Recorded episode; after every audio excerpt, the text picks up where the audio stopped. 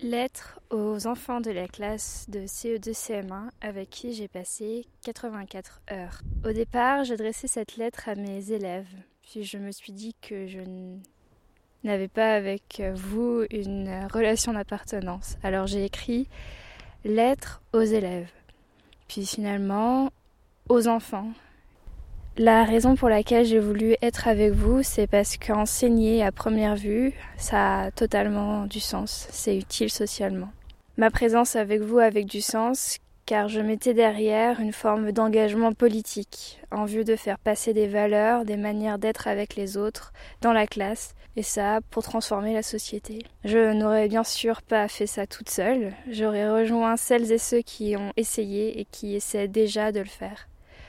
Puis il y a eu l'ESP, l'école supérieure du professorat de l'éducation, l'école où les professeurs des écoles sont formés. C'est une école où je me suis sentie à nouveau élève, et où ce statut m'a été particulièrement désagréable. D'où le fait que je ne souhaite pas parler de vous comme des élèves.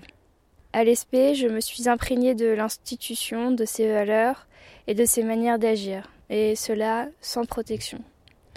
Je n'ai pas bien compris à quoi était destinée cette année. Est-ce que c'était pour me préparer à vous rencontrer ou pour avaler un contenu important de normes, de manières de dire pour satisfaire un jury qui me désignerait apte ou non à aller en classe? Comme beaucoup à l'ESP, j'étais ancienne bonne élève, scolaire, répondant aux attentes.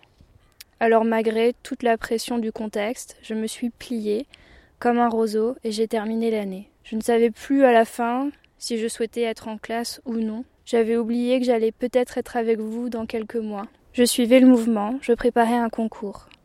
J'avais terriblement peur que tous et toutes, autant qu'on était, on banalise la difficulté de cette année, les douleurs, qu'on intériorise ces douleurs et qu'on arrive près de vous en médiatisant l'idée qu'apprendre, c'est souffrir un petit peu.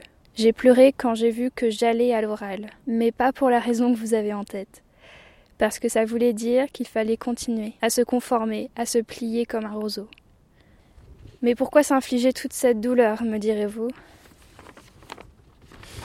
Parce que les petites voix dans ma tête euh, me disaient Mais t'inquiète, après, ça ira mieux quand tu auras la classe. Puis, il y a eu les oraux. J'ai été classée selon mon mérite pour être affectée à une école. Lorsque vous êtes euh, parti en vacances, vous, au début juillet, moi de mon côté, je commençais à paniquer à la perspective de voir vos 28 visages face à moi le 2 septembre. J'ai tenté comme je le pouvais de trouver du matériel pour construire des séquences. C'est difficile parce que l'été, les bibliothèques où on peut trouver du matériel gratuitement sont fermées. J'ai fait des progressions parce qu'on m'a dit d'en faire. Bien sûr, je ne l'ai pas bien fait parce que c'est un travail de professionnel des apprentissages et moi, je n'y connais rien. On m'a dit suis les manuels. Alors j'ai suivi mon manuel et j'ai travaillé sur l'air avec vous en première période. Et puis quand j'ai dit ça, on m'a dit Ouh, dis donc, l'air en première période c'est difficile. Il aurait mieux fallu commencer par le périmètre. Mais bon, je m'éloigne. Tout ça n'est pas grave car j'aurais fait les erreurs puis j'aurais fait différemment les prochaines fois. Mais est-ce que j'avais vraiment le droit de faire des erreurs? Je ne vous ai dit qu'en partant que j'étais stagiaire car tout le monde autour de moi disait que si je vous le disais au début de l'année, vous et vos parents, vous alliez être insupportables. Donc vous mentir pour plus de paix. Cependant, c'était insoutenable de vous faire croire que je savais ce que je faisais alors que pas du tout. Je bouinais, je bidouillais et j'avançais dans le brouillard.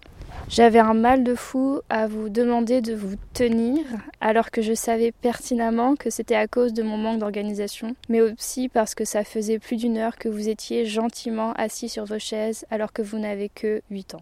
Je ne savais pas quelles exigences avoir avec vous parce que je trouvais moi-même le cadre déjà trop contraignant, déjà trop exigeant. Je ne savais pas quoi vous apporter. Alors oui, il y a les programmes, mais je ne savais pas comment enseigner toutes les compétences, comment le faire. Moi aussi, à 23 ans, on peut considérer que je viens de naître. Et alors, qu'est-ce que je vous apporte? Est-ce qu'on peut considérer que c'est un manque de confiance en soi ou simplement de l'humilité?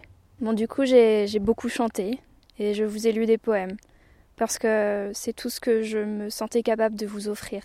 Tout ça pour vous dire que si je suis partie, ça n'était pas à cause de vous, mais grâce à vous parce que je me suis rendu compte que je ne voulais pas me faire plus de mal et risquer de vous en faire. J'ai appris bien plus que vous pendant ces 84 heures en classe et j'espère que vous avez aimé la fin de la troisième vengeance de Robert Poutifard qui est resté en classe avec vous. Prenez bien soin de vous, Clémence.